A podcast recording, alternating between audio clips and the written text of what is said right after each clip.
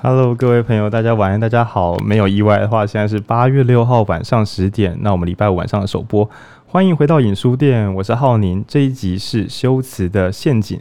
那因为我们内容实在是录太长了，所以我们分成上下两集。特别提醒哦，就是正在听这个节目的你，如果是八月六号晚上十点及时收听的话，你可以回到脸书，就是你一边听，然后一边给我们一些留言回馈，就是像是我们看 YouTube 打弹幕一样。不，YouTube 没有弹幕，对，就是就像一般的那种呃影片弹幕系统一样，边看然后边听，然后边给我们一些回馈。那我会在那边陪大家到十二点，就是大家聊什么，我应该都可以给大家及时回馈。那就废话不多说，非常期待我们又可以回到书籍的录音了。稍后有配影店长对，在我们的即时录音现场时给我们做一个开场，那就让我们开始吧。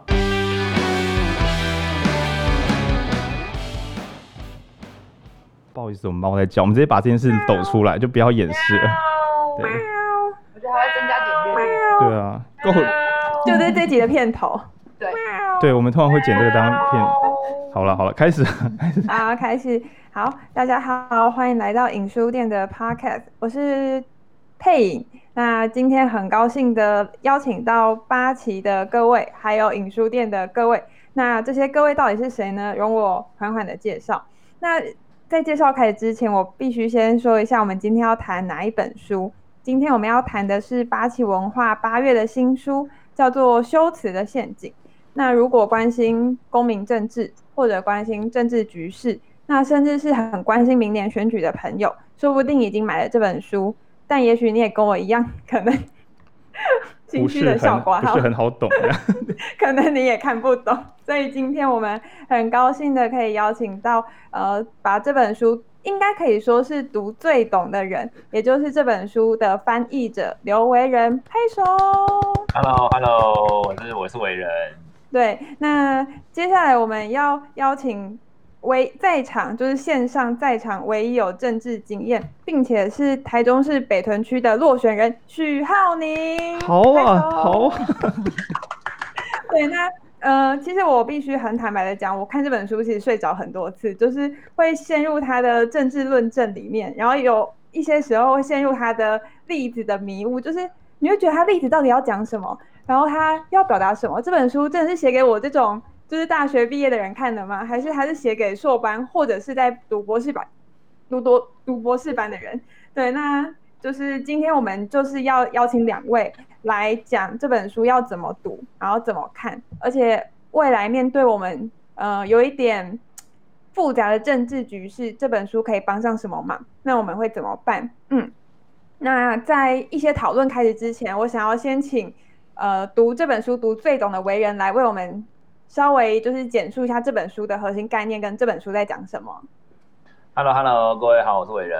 呃，我是那个呃，因为被一位政治哲学家叫赖天恒的，然后推了这本书之后，哇，一看惊为天人，然后就忍不住去跟八旗提议说要来引进这本书，然后就自告奋勇来译的伟人这样子。然后这本书哦，这本书。等下我们可以继续聊这件事情。但其实我其实它是一个哲学书啊，它会有入门门槛，或者是看了会觉得好像某些段落很累，其实也是正常的。然后这本书其实主要在讲什么？他在讲说，呃，有有，他大概有几点。第一种事情就是说，如果说社会上有不平等继续存在的时候呢，然后有某一些呃讲话方式跟某些看事情的方式呢，就会让我们一直偏离系统性的偏离真相，我们一直看不到真相，然后像就像是中那个镜花水月一样啊，明明已经自己中幻觉，觉得自己没幻觉，然后变成我们没办法就事论事，然后没办法好好讨论，哦，就像明明喝醉的人，但说自己没有喝醉，哎，对，差不多是那样，然后是是整个系统性的 turbo 版本，对，然后如果说整个社会当中有够多人都中了这个镜花水月的话呢，那那个民主讨论其实就变有名无实。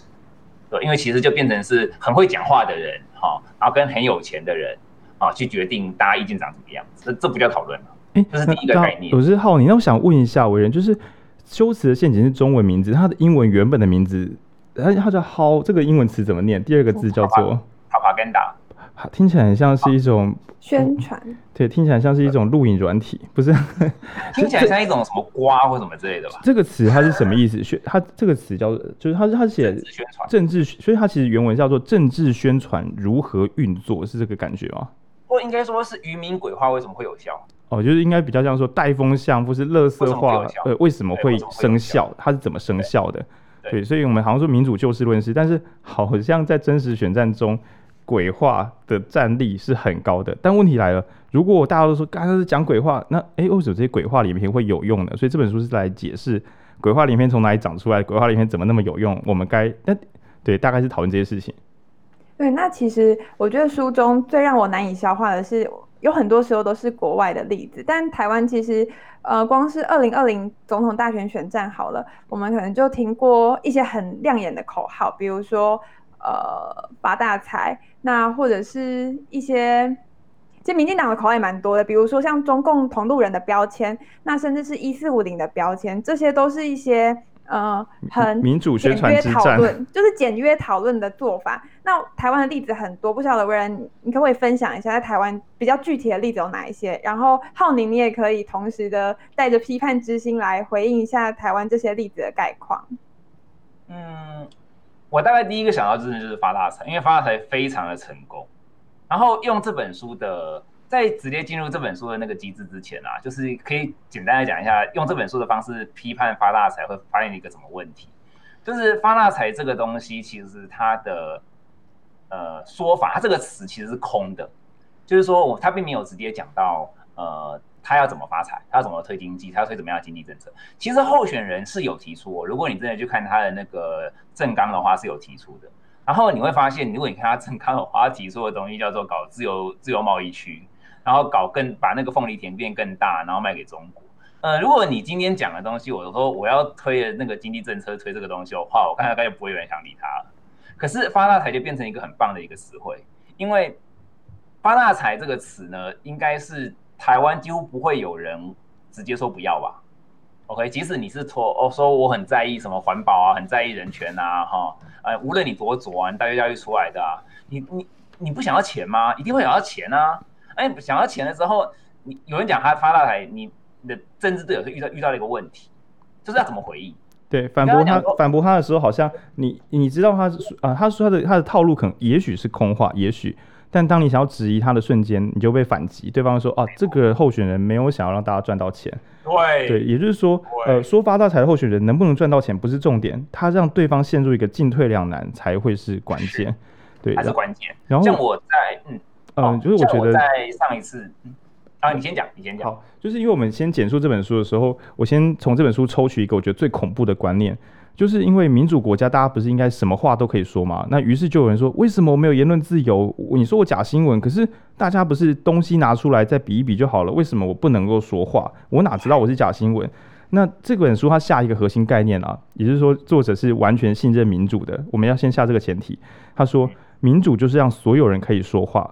但修辞的陷阱其实就是剥夺少数人说话的权利，比如说哦，你没有生过小孩哦，哦，那你不能当总统哦，就是就类似这样哦，你是同性恋哦，哦，那你的政策可能不能给小孩一个正确的观念哦。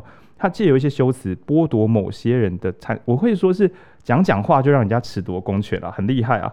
那也就是说，今天如果虽然大家都可以说话为自己的理念辩护，但如果讲出来的话是，因 为我觉得是非法呃。合法的褫夺公权，我没有违反刑法，我没有诽谤你，但是我我正在削弱你的正当性，这下就麻烦大了，因为我不止削弱了候选的正当性，我不止削弱了蔡英文，我不止削弱柯文哲，我不止削弱黄国昌，连你的支持者都没有发声的权利，你们不再配成为台湾人了。没错，就是这样。然后这个东西导致民主国家大家人人可以说话，但因为失守，本来说我们带拳击手套，但大家都都戴纸老虎，然后发现哎，怎么我的队友一直倒下，怎么没有人可以讨论民主了？然后我觉得这还是修辞陷阱和一开始的时候讲，其实他讲的很长，但是我觉得他整合起来就是人人都可以发声才叫民主，使用语言作为武器使人们不能发声，于是民主就瓦解了。而且这个这个套路还被包在各式各样的，比如说这是自由竞争吧，那候选每个人都可以讲这些东西啊，他被包在各种东西里面去做一件我们叫民主国家，民主国家是人人都可以说话，你搞了一个套路让有些人不能说话，还说这没有问题。那这就是真正的地狱。那在他的第五章的时候，他有一个呃，你看我忘记第几章，他有一个论证方法是这样的：第三个步骤，首先我们先找一些讨厌的人出来，然后我们再说，为了民主的顺畅，我们不要让这些人讲话，然后最后就大功告成了，也就是民主毁了。那我觉得这件事最恐怖了。我们先贯穿，因为等一下我们会用这个核心概念很久很久。就是，就算你真的觉得某一个政治人物的支持者都是白痴，你也绝对不能够做出人身攻击。比如说一四五零科粉、中共同路人，就是这些话都会凝聚我们的内在。然后也就是说，政治修辞的，我称为政治修辞之政治修辞之王，我们。我们是台湾人。当我说出“我们”的时候，一定有不是我们的人。所以，这个乍看像团结的词，其实才是真正最棒的黄金分割武器。但是它难以被破解。说你可以加入我们啊！哦，你看哦，你不加入我们，你就不是我们喽。虽然我们这是台湾人，但你现在不是我们喽，你就不是台湾人喽。但是你如果加入我们，你又是台湾人喽。哇，还可以，我自己可以可以决定谁是台湾人嘞。对。那我觉得这个开头导致所有人都想要为民主发声，为了守护民主呢，我们先来破坏民主。但是后面作者也有承认说，当民主要崩解的时候，你也是可以动一些手脚救一下。所以我也不是说这些语言一定是错，他还蛮讲道理的。就是危急存亡的时候呢，你可以先自救，就是动员戡乱一下没有关系。我这段不是梗哦，作者应该隐隐约约有提到，动员戡乱是为了拯救民主，所以麻烦在于什么时候要动员戡乱。那大家要自己眼睛睁大，不要让政治人物一天到晚都动员戡乱了起来。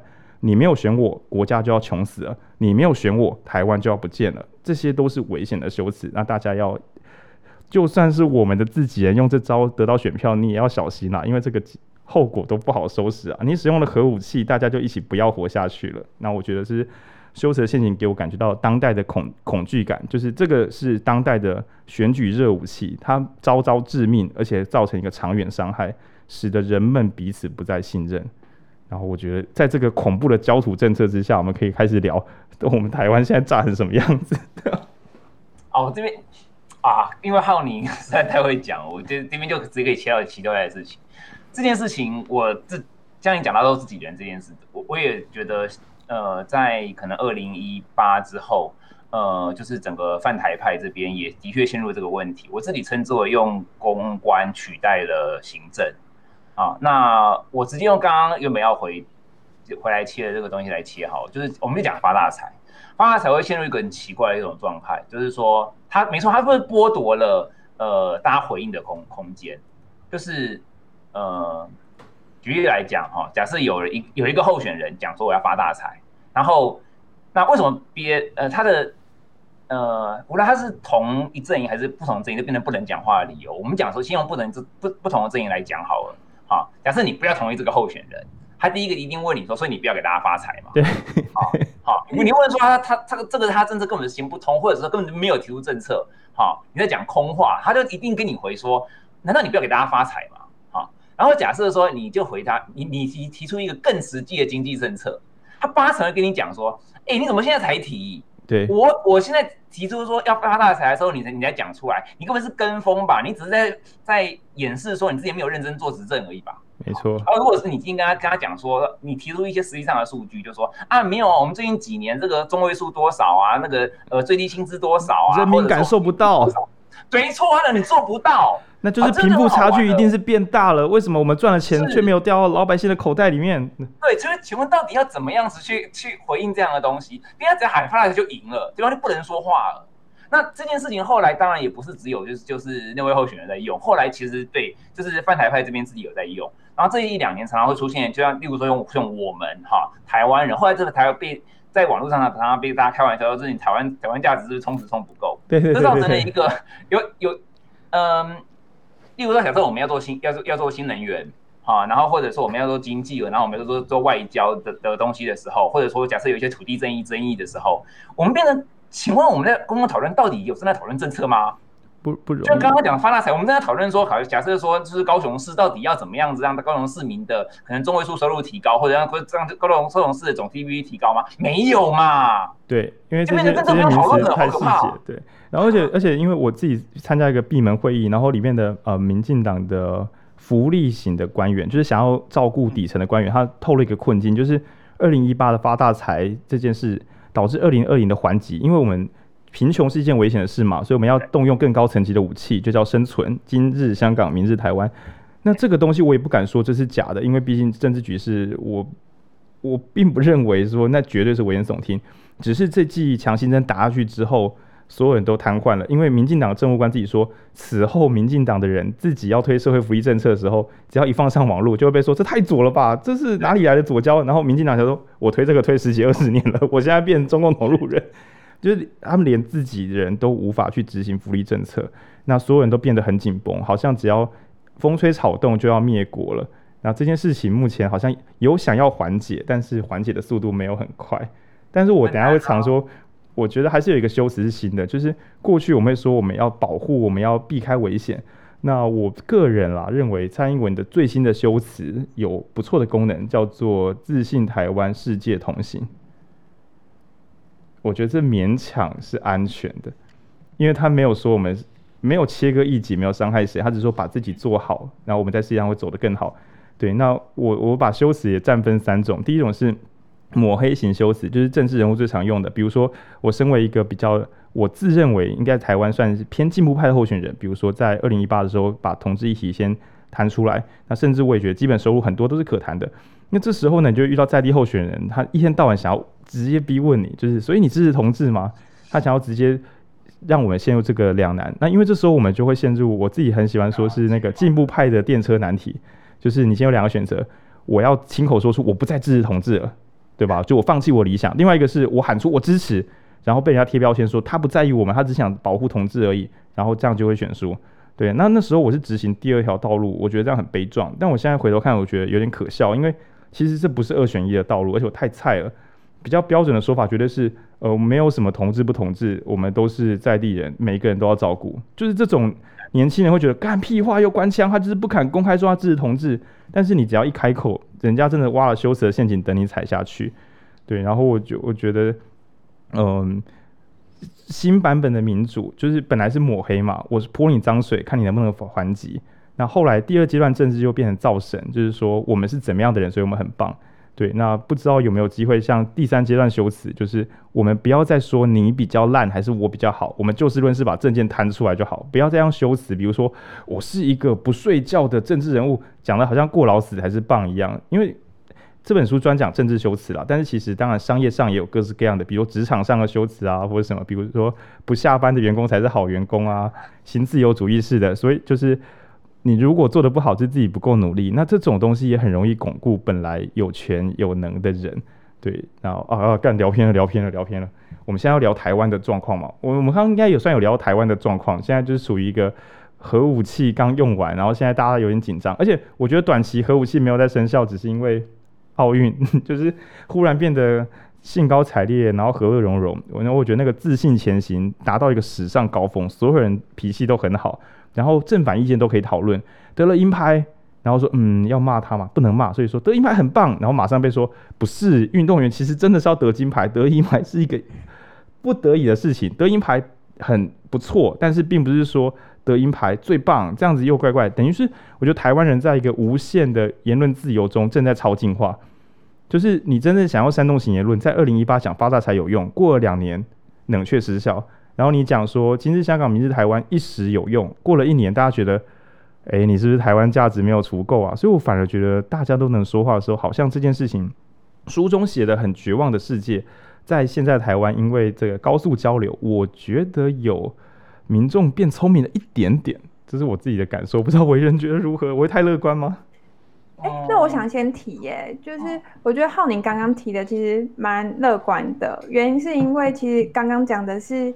一个运动，所以我们比较可以把自己放在相对客观的事实来讲，赢的也是好的，输的也是好的。但是，一旦牵扯到政治选边站的时候，我并不觉得在社群上面可以这么流通跟透明的去讨论彼此的意见。所以，其实我觉得未来会是更焦虑的。尤其刚刚浩宁其实有提到说，民进党好像已经把最后一张牌用掉了，就是香港的危机，就好好像。那我们未来如果，我觉得焦虑是在，如果我们想要捍卫进步价值，但我们同时要使用一些修辞语言的话，第一个是我们对得起自己的良心啦，第二个是我们要怎么样，就算不用这些有问题的修辞，还能获胜？那这两个问题，我觉得都非常的困难。然后这本书其实也没有什么解法。那当然，我们其实过去有附有录一集跟这本很像的，叫做《反动的修辞》，然后是浩宁很喜欢的。所以其实，在听唯仁的意见之前，我个人是蛮想问浩宁。那我知道你是一个问题解决之王，那不晓得你个人有没有什么解法？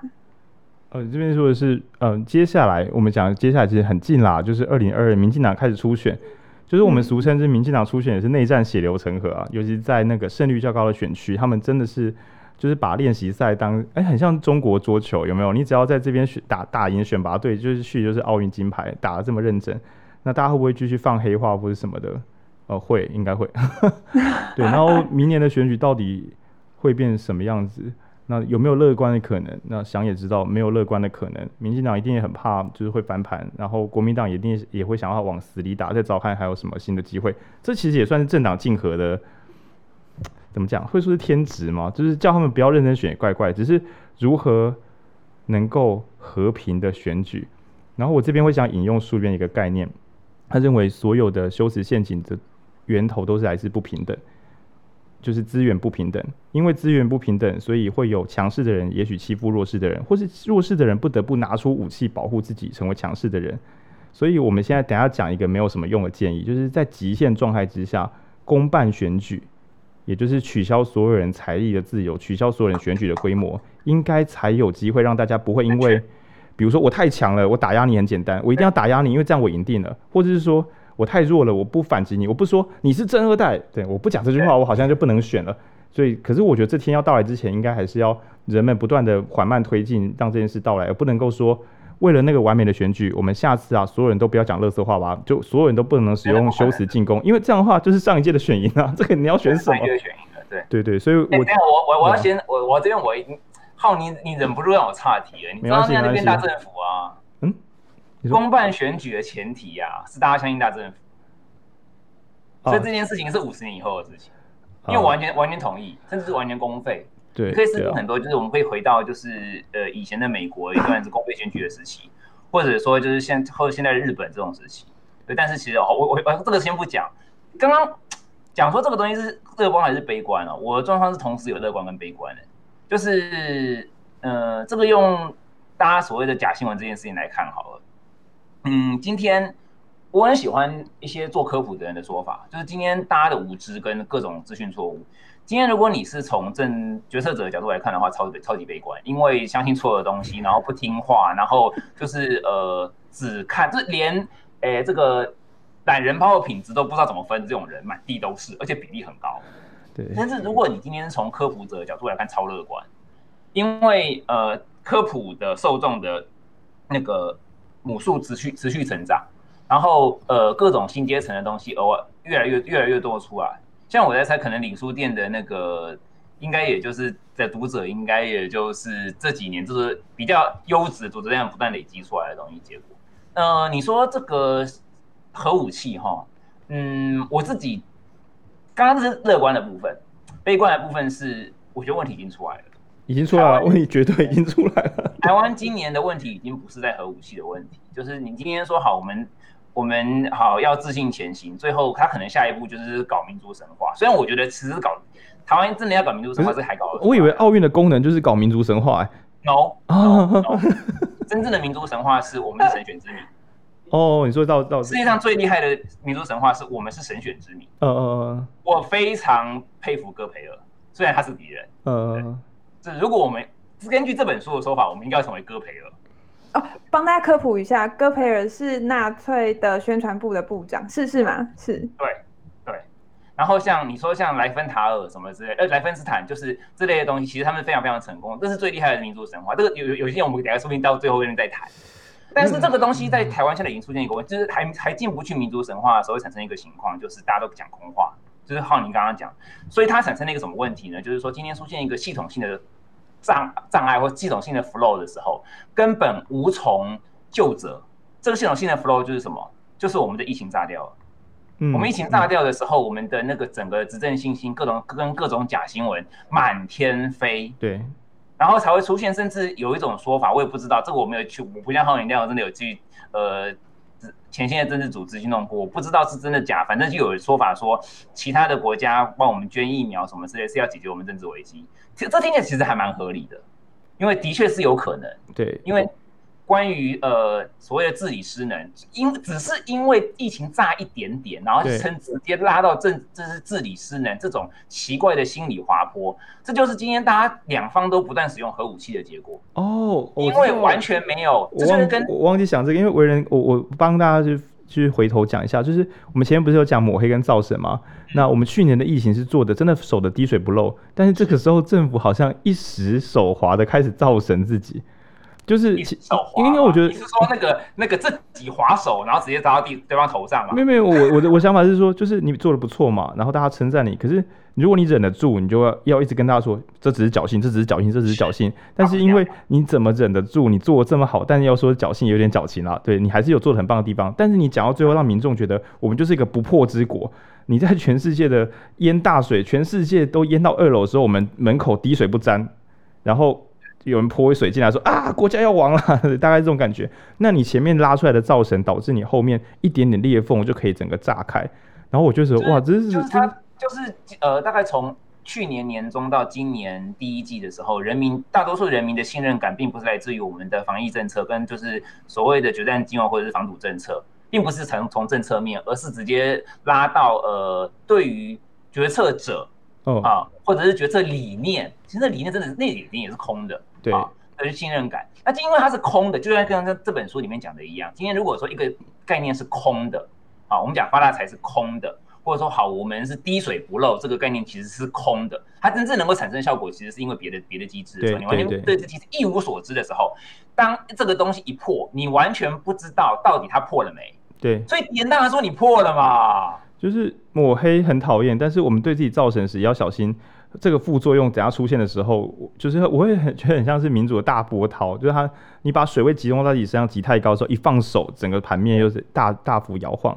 然后我我真的忘记这个想法，哎，这真的是很正确，因为如果不是去年把期待拉这么高，如果今如果我们从头到尾哦，疫情都是小破洞，然后人民们就会觉得，哎，我们跟全世界比就一直百分之一啊，很厉害啊，就反而是期待控制错误，说。全世界很烂的时候，台湾人民根本不知道全世界很烂，因为反正大家都锁国，对，然后也没有在看国际新闻。那等到出一点包之后，就说哇靠，比之前一个都没有，现在五十个人哎，靠，超过五十倍了，零跟五十比无限大，对，然后然后浩年记不记得一件更可怕的事情？那都那个一件事情叫藻礁。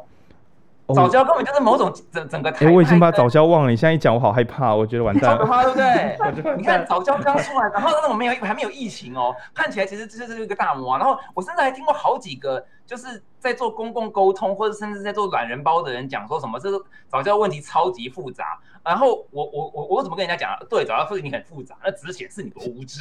因为早教问题整个在所有公共讨论当中是超简单的等级。哎，我想要问一下，我想要请浩宁帮我们回忆一下早教事件的脉络。浩浩，你还记得多少？我觉得它很复杂，不是因为要不要看一下？因为你觉得早教问题很复杂，要不要看一下能源问题？哦，全世界能源真的更完蛋。对啊，然后跟能源问题相比的话，早教问题可能单纯一些。但是因为我觉得我也陷入一种试图全知的忧虑，比如说。这个早教到底活多久？我不知道我能够做决策吗？也就是说，现在陷入一种是无知的忧虑，比如说啊，政府要害我们；另外一种是想要有知识的忧虑。我没有全知前，我该怎么做决策？那搞到最后就变成很五个小，搞不清楚状况的人拼命下决策，然后比较明理的人大家都很小声，不敢下决策，然后盘面就乱七八糟。哎，我已经忘记早教了，完蛋了啦！年底要公投了，完蛋了，完蛋了，完蛋了。早教就是它是你刚刚浩宁讲的那个问题的的两个。Turbo 版两件事叠加啊，一件事情叫永续，对不对？对。然后一件事情叫能源转型，对不对？然后变永续打永续，能源转型打能源转型，然后就挂掉了。真的。哦，我现在心凉凉的。我本来今天觉得录应该是顺顺利利的，但我现在觉得完蛋了，完蛋了。各位听众，赶快我们来买修辞的陷阱来。最可怕的事情是、哦、第四章的读书会。书里面了。嗯。就是这里面有一个有趣概念叫有问题意识形态，我等下稍微解释一下。我觉得大家会卡在这件事情，就是像刚刚刚刚浩宁讲的，就是大家进入又都用。呃，修辞的核武器互打的时候呢，其实我后来才知道这件事情。其实，这包括像早教啊，好，呃，很久以前就有人讲过，三年前就有人讲过，甚至五年前就有人提醒过，没有人听。决策团队没有人听。是哪然后呢是哪一方面的没有？这个是是那时候提出什么东西？就是呃呃，台北站，哦哦或者哦哦，说是大外推。就是我们现在会期待有一些最棒的方案，那好几年前就提过，但就放着放着放着，到现在我们只能执行次等方案，然后大家说你怎么会做这么烂方案？是，然后当时为什么不做呢？因为很简单嘛，其实就跟就跟这一次的那个疫情报一模一样啊，因为你呃提出任何替代站。没有，绝大多数的选民都不喜欢那个除夕潮或者是油管经过自己家嘛。对，直觉上。所以你放哪里，选票掉哪里嘛。对。好，那我还在任的时候，如果我今天政治幕僚，或者我今天是区候选人，我还在任的时候，可能就是三年。对。我拖过三年，我就没事嘛，对不对？对对对对。所以谁会提呢？然后事情一就一年拖一年，一年拖一年，直到有一天，今天有人说要护藻礁，然后提公投，挖了发，两爆掉。真的状况是不是跟我们今天遇到的那个那个疫苗状况是一模一样的？那个不不不是疫苗，讲错不是疫苗，sorry sorry，这就是我们疫情爆掉。疫情爆掉这件事情，其实在去年也有人提，对，哎，然后我不讲，对，唉一样的嘛。这是整个开始大家用核武器的时候，就进入一种叫有问。好，这边回来解释一下什么叫有问题意识形态，就是说有一些我们先解释什么叫意识形态，嗯啊。就是为那个为读者，就是呃清清明一下。科普哎，这个词真的超常出现，但这本书讲的很认真，让我觉得我一定不了解这个词。其实就是呃，这个词会不会被拿来就是互骂，不是没有道理的啦。但是其实它本身是中性的。嗯，就是每次我听到有人讲意识啊，你意识形态，意识形态，我听到我我我在我就会忍不住反讽他说，哦，所以你没有意识形态的意思。比方说你的食物不含化学成分哦。啊，对，你的食物不含化学成分，你没有意识形态啊。因为其实如果你知道意识形态这个这个词是什么意思，或者它起码它什么情况下成立的话，你会发现没有意识形态表示你很笨。好，我现在解释一下为什么会发生这种这种奇怪的推论呢？因为意识意识形态就是我们我们从呃可能从史前几万年到现在，人类经过有各种不同的社会嘛。古古代有采集渔猎社会啊，有奴隶社会啊，有有有绝对王权社会啊，然后有雅典公民社会啊。然后以前没有资本主义嘛，我们后来有资本主义啊，资本主义还有就是好可能有不同版本啊，而且可能有重商主义，可能有自由贸易啊啊，然后呃以前的人没有都是那么都是平等嘛啊，然后现在有各式各样不同的平等，甚至还跑出转型正义啊，这每一种都是不同的社会，那每一种不同的社会，它中它会用不同的呃方式去分配资源，例如就是说好，例如谁可以投票，好啊，或者是说呃到怎么样称中产阶级啊。你买车是不是代能够代表你买怎样的车能够代表出你的怎样的是一种一种社会地位？对，这都是一种所谓的权利跟资源的社会安排啦。好，那甚至好，对于啊，例如说，甚至说你是医生啊、律师、啊、什么之类，这这种职业啦，会带来什么样的？这都是一种社会安排跟形象的安排啦。那每一种安排呢，啊，政治、经济、文化的安排呢，都会产生一些说法。啊，说法，然后就会把这个说的自圆其说，说啊，这是对的，像。当代大概最有名意识形态就是资本主义啦，啊，或者是民主啦，啊，那古代就是就是王权嘛，君权神授是很很有名的意识形态。那这些一这些说法的发生，就是要能够说明说，呃，这些安排是有道理的。哦，也就是说，意识形态比较像说，你身在这个位置嘛，所以你如何解释你的世界，这个基本观念。那这个好玩在于啊，其实这很好笑，就是你的世界教会你，所以你当然觉得这世界是对的，因为圈外的东西。你就不算了啊！我看不到。对，我之所以对，就是我当我使用筷子的时候，我就可以跟使用叉子的年轻人说：“啊，你怎么连筷子都不会使用？”对对对对对对，因为使用筷子是我的完美理性世界。然后也就是我的意识形态中，你应该只能用热水冲红茶，然后你应该怎么样？你应该怎么样？因为我的世界中这是圆满的。我认真读书，我赚到了大钱；你没有认真读书，你也 Q 港，你只是狼博士团。就这是最基本的意识形态，只是麻烦在于说，你可以想象每个人都存了这一套，那就没有什么好民主沟通了。因为我是对，而我的圈外可能会有问题。然后我觉得这本书也很认真讲我们的各种极歪乐色化，一来它发源自意识形态，二来它也可以针对别人的意识形态引诱别人心中的恐惧，或是操弄他人。然后，所以我觉得这本书比较难读的是，我一边想要了解政治的攻防，但其实他讲的超基础，就很像说你想了解气泡水怎么会有气泡，说我们先从碳分子开始聊起。就我觉得这本书有这个质感，他先从就是为诶，那为什么会有气压呢？啊，为什么会有气泡呢？那你说不是，我想知道这个气泡水为什么会有气泡，你可不可以讲简单一点？但事实上，如果今天我们不是讨论什么气泡水，而是讨论政治语言跟对国家影响的话，他去铺陈那些背景，确实可以读得更深入。嗯，不是说一点点啊，深入不少。对，就是人们到底是怎么样会有这些背景思想？因为有时候我们都说你怎么会这样想？事实上这本书很多时候都在解释，对我们怎么会这样想，他们怎么会这样想。那只有所有人都可以，他其实有一个简单的概念啦，所以他写的论证很长，但是它的核心概念就是，你如果理解每个人都有意识形态，包含你自己，你就暂时能够包容他人，以及提醒自己一定会犯错，必然会犯错。然后当你说，哎、欸，我觉得我应该状况不错，我应该不犯错，你一定会雷，你他妈一定会雷。那我觉得这是这本书在意识形态的时候给我的这个谆谆教诲的。作者也不断的提到，就是说他他。首先，第一个，所有人都会有意识形态。我刚刚为什么开玩笑说，就是如果你真的没有意识形态，表示你很笨。为什么？因为因为你什么都没有感觉，也什么都没有判断。对，你什么都没有判断，你就是整天没像像可能像金鱼一样活下来，你完全不知道你今天去做什么职业，然后每天月薪赚多少是怎么来的。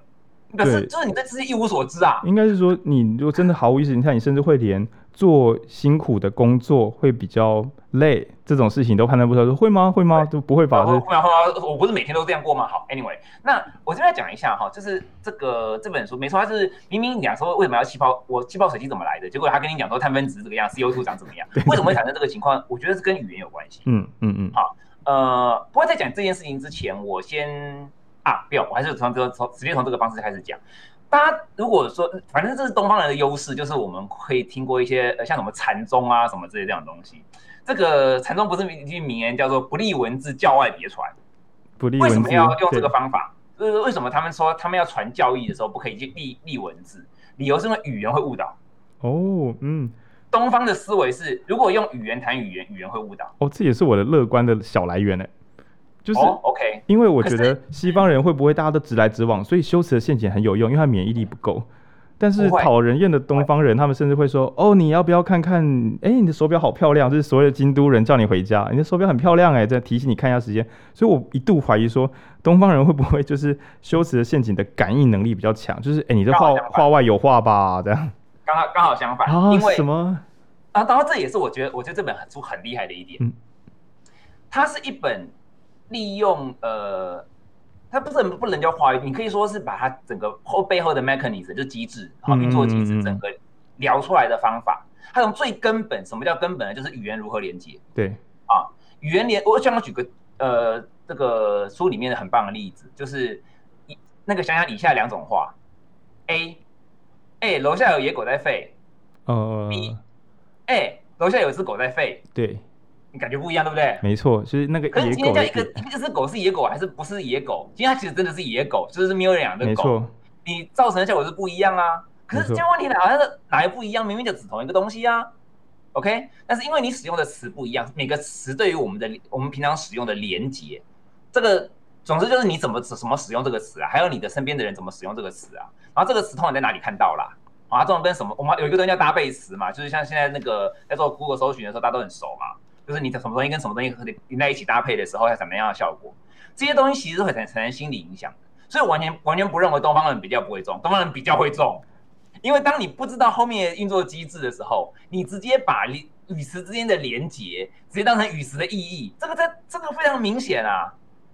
对，然后呃，这个东西呃拉回来讲，就是今天就是说，如果说我们整每一每天都相信了某一种一整套的呃与时之间的连接方式啊，甚至可能它跟我们的地位最严重，它也有一应该是第五章以后有讲到所谓地位的问题。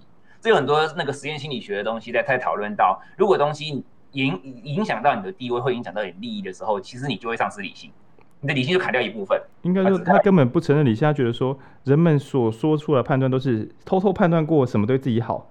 然后选择对自己好那个，最后讲一个一个套路出来。对对，这个的这这个的讲更夸张的，就是 Jonathan Haidt 的嘛，就是好人总是自以为是。对，这这有一整套的那个的的讨的研究跟讨论在讲这件事情。对，那呃，反正即使不要讲这么强烈哈，其实只是讲说你的地位跟利益会直接影响到你的判断的时候，其实你就会就会就会变成。你习你刚就跟刚刚浩宁讲的一样，你所习惯的那个利益啊、地位啊、文化啊、印象的分配方式，其实就是你所在的生活方式嘛。对，因为如果说你是除非你真的一一一无所资源，你总是会让自己过到那个比较安全、你比较舒服的那个地位里面嘛。就是正常的趋吉避凶的。你觉得有什么问题啊？对，正常趋吉避凶的这个舒适圈或生活圈，那人人应该都会隐隐约约有这件事情。然后，尤其是心 心心态如果开放一点点，所谓开放一点点，就是我是用筷子，可是别人用叉子，他说哦不用筷子，他说哦你没感觉，哎你看你的心又开放一点点。但是这种小事是小事啦，但有时候会说你觉得台湾可以被统一吗？哎，心态开放的人也很，我想也不容易。就如果是民主派的人，可能很难开放到这个程度。就比如说书中的作者，他再怎么开放，他还是认为民主是最好的政体。对，然后所以说意识形态有宽松，但是也也不是说什么什么都同意就是最棒意识形态，但又有点太夸张了。对，只是他希望大家承认自己会有这个判断，然后小心的不要用自己的意识形态打造一些修辞来打压跟我们意识形态不同的人，因为民主是大家一起来说话，不是我说了算，也不是专家说了算。那甚至最会说话的人说了算。对他，对，尤其是最会说话的人，就像是我们啊，不，不是。对，然后他其中有提醒，我觉得是最人道的，就是说。如果你是弱势的人，你要小心你自己的修。嗯、呃，我们刚刚不是讲说，呃，意识形态会使人们就是相信自己吗？但有些人的意识形态，我认为是，嗯，我知道我是个废物，我知道我没有投票的权利，也就是他的意识形态打造出来的世界是，如果有我这种人来投票，那世界就糟了，我还是给别人管吧。如果让我自己开店不好，我觉得当奴隶对我还是最好的选择。所以我觉得他最人道的想法还包含。有能力的人要小心哦，你的意识形态可能会伤人。但是自己觉得失能的人，你要小心，你的意识形态困住了你的自己。每个人都会被困住，不管你是强大的人，或是你自己觉得是弱小的人，那你是执政的人，或是你是觉得被欺压，所以我们要反击的人，所有人都有问题。对，大家就是要小心。对，然后但我觉得这个东西不知道什么时候才能让所有人知道，好难哦的。这就是一种某某种意某种意某种类型的媒体试读吧。就是其实从那个万历二零一九、二零一四、二零一六开始，对，二大概是二零一四出主变主角，二零一六开始变很红之后，假新闻之后呢，那个很多呃公共传播跟这个大众心理学哦，甚至认知心理学的人也也有在研究，就是假新闻到底怎么一回事。最后得出一个有趣的结论，就是其实当只要出现一个 tag 啊，说呃这个新闻可能有点问题啊，我们这个口费之内查。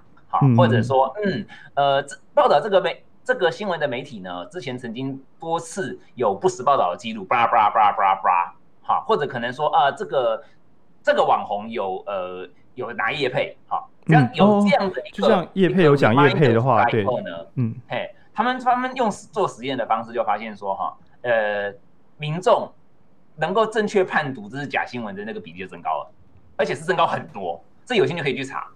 那呃，然后呃呃，在哪哪本书有有一本书叫做那个宣传机器，它里面有写到这件事情。然后其实这本书也是讲了一，就是修辞陷阱这本书也讲到一样的观念，就是说，如果说你大概知道就是怎么攻怎么就是 propaganda 是是怎么影响我们的，好，那你就比较不容易中这种 propaganda。那不过，呃，刚刚讲到讲，我想要回馈一个、哎，就是我在看这本书的时候，我就一直在想说，这本书到底有谁看得懂？就是。嗯、呃，我的意思是说，呃，刚刚有提，浩宁也有提到说，比较容易中修辞陷阱的，可能是相对，应该说被被修辞陷阱所害的人，可能一般来说是资源相对不够的人，对，或者是呃，修辞陷阱可能来自于整个社会的不平等，就是财富的不均。那我就觉得，我们想要解决的是这个这样子的一个问题，但偏偏看得懂这本书的，好像不是所有人都看得懂。那我也会觉得这本书的领域跨的有一点广。那，呃，身为译者的你会不会觉得这本书反而阻断了？就是它，它会不会本身也是一个修辞的陷阱，反而让需要看得懂的人更难看懂它？然后有点像是你有一个方法，但那个方法它却让你的目标更远离了。嗯，这个我会想要趁这个机会讲，嗯，呃，像影书店这种媒体，或者说像科普人，为什么现在是要业配我们的时间了？各位听众，我们先要业配我们自己，不然呢？不是，可是听得听听得到这个台的人就已经在听了，这是修辞的陷阱。对对对，因为因为我觉得这本书里边很常讨论说，你的行动如果不能够促成你要的目标，你就要自己小心哦。这可能是修辞的陷阱，比如说喊出民主口号，结果大家互不信任，这就是修辞的陷阱。然后偶尔他会赞同说，你好像在反民主，但你搞完之后，哎，你这个出手完，大家反而可以民主的讨论。对，所以就我们才会说马英九真的是台独教父啊，就有时候会发生这种现象。对，那所以有时候有些你以为，干他出来破坏民主，哎，大家更能够就事论事了。然后我觉得很多伟大的政治人物都藏在我的心中，这就是为什么人家会说蒋经国是带来的民主，我就是觉得他自己有他的道理存在的。哎，我完全讲偏了，我们现在要干嘛？可是我我想要回应浩林这点，虽然很题外话，就是我。刚刚其实有提到语言会因为你使用的情境，所以意思不太一样。那我觉得浩宁刚刚讲说蒋经国或者马英九是台独之父，其实我觉得我们也在学习修辞的陷阱。也就是说，以前的一四五零好了，以前的一四五零都是指民进党的党工，它是一个负面的说法。那当有年轻人被长辈说你这个一四五零，年轻人一开始都会很生气，但后来坏掉了，后来大家说我一四五零我就放。后来大家发现生气不能解决问题，而且会让长辈更得意，或者是让对方的人更得意，不一定是长辈啦，对方的人。对。然后开始年轻人就会用自嘲的方式说：“没错，我就是一四五零来转化这个字原本的。”就是前面讲的，你要小心抹黑转造神之后，虽然会有个不错的过渡阶段，就大家不要那么生气了嘛。但很快又会变成，我说你不是一四五零哦，哎干，怎么又开始思想检查啊？有完没完呢？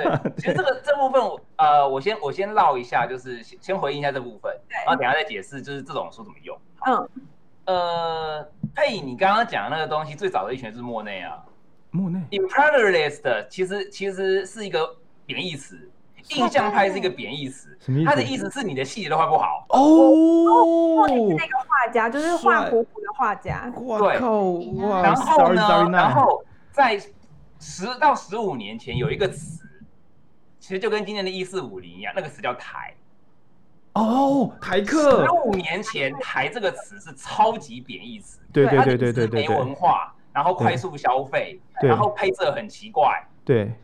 我们现在觉得台超强，对不对？辣台妹，对对，真是符号大赛。这个东西在这本书就有讲到，他就他就叫做那个啊那个呃，你说非颠覆型宣传，undermining propaganda。他的意思就是说，我利用你的那个词汇，把它翻转意思。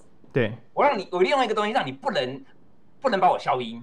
对，结果我呢，完全不是照你的方法打。就是他可以拿来守护民主，比如说，哦，我们被嘲笑一四五零，然后你就说，对啊，我一四五零。假设你觉得这是民主的话，这是守护民主。可是另外一种用法就是说，哦，所以你都支持零补助的人哦，哇，糟糕了，你本来是的，你本来是的，但这样一搞好像不太对，所以我自己创造出一个很脏的词，因为我自己也是，我也有自己的小 NGO，然后我说，哦，所以你们都是那种零补助的 NGO 吗？我靠，我靠，像像这种就是。我就觉得是修辞的陷阱。如果你真的，如果你心术不正，这本书也会给你很大的帮助。他绝对会搞得别人很痛苦，因为就像小时候的时候，我有一个长辈，然后他过世了，爽了，他过世了。那个长辈我根本不认识，那是我同学的爸爸。然后他就是很喜欢碎嘴。然后我那时候国中，他是一个三十几岁的大人了，他就说：“浩宁，我跟你讲啊，比如说，如果我说你的脸很丑了，我不是那个意思啦。”哎、欸，你知道在小小我心中想说，好烦哦，这个人好烦哦，他显然在弄我，可是他又不是真的那个意思，那是什么意思？然后所以书中在修辞陷阱说，他说，呃，他说有两招是一个烂招，请大家一定要鉴别出来。第一，嗯，叫做呃，真很多是他朋友，呃，真伪啦，我称为真伪。就比如说，啊对，就是，可是他讲的是对的呀。比如说，你你真的要选那种没有生小孩的总统吗？对吧？蔡英文没有生小孩啊，这是对的。因为很多人会说什么假的政治语言、假新闻是不是一定要是假的？哦，我现在更屌了，就是真消息可以做成假观念。对，所以第一个，就算人家讲了事实是真的，你还是要仔细辨别，你讲这个要干什么？你讲这句话你想做什么？因为它后面会带符号跟情绪。所以第一个，讲真话也可能是来弄人的，不是说你讲一个事实，我们就可以放你过。因为书中有提到，最恐怖的偏见是一堆事实组合成的偏见。今天如果我说蔡英文就是烂啊，下三滥这种东西其实不容易引起反感。但是如果今天把事实组合起来，比如说他没有生小孩，他支持同性恋，他砍年纪，你把这些组合起来，对，大家大家自己看看啦。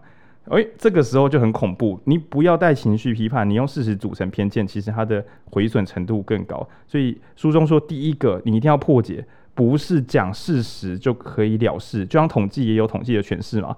就比如说哦，就是黑人的成绩就比较差，原住民成绩本来就比较差，对吗？我有说错吗？像这种东西，就是他就是在搞你，他使用事实来组合出他的危险论述，他不看脉络。那第二招也很烦，叫做他没有这个意思啦，他只是为了达成他政治目的，他跟你开玩笑的啦。我最讨厌这种人，就是没有啦，没有啦，我跟你开玩笑。长辈，大家不知道有没有那种经验，就是一些不礼貌的长辈，我真的很少遇到不礼貌的晚辈。不礼貌的长辈搞完事，把事情气氛弄糟之后说啊，你那兄弟妈内啦，靠背，就你在乱笑。对，所以我我都会说啊，这个好人啊，他只是偶尔犯个错而已嘛。对啊，对啊，所以这种时候，我小时候经验是，如果有长辈在那边乱笑，我就把盘子直接放手到地上摔，说啊，怎么打破了？怎么不和气？啊，大家压力不要这么大，我没有要跟大家开玩笑的意思，我真真的觉得你很叽歪，你不要觉得我真的有对你什么不好，我只是真的觉得你很讨厌，用和善的态度讲出很糟的言论，让对方陷入认知失调，说他这么和气，因为我们讲态度嘛，他态度这么好，但人那么叽歪，我现在我要。我要我我要生气吗？可是你只要一生气，我就使用我的修辞的陷阱，就是反说啊，看到大家生气了，那我今天没办法谈了，嘿啊，很可惜，很可惜，和和气气过年一家亲，对，所以我们要记得两件事情都是白目事。第一，讲真话，讲事实，他仍然可能是一个白目的人，他就是拿用事实引导出错误偏见。第二个，不要随便帮人家开脱，他没有那个意思，骂的他就是有那个意思，所以要这样讲话。不然这样的话，他很好啊，他就是他就偷偷敲你一下，然后说哦，我刚刚犯规吗？没有啦，我手打到，干你红牌啦，你就是打到我的头了，什么你不好意思？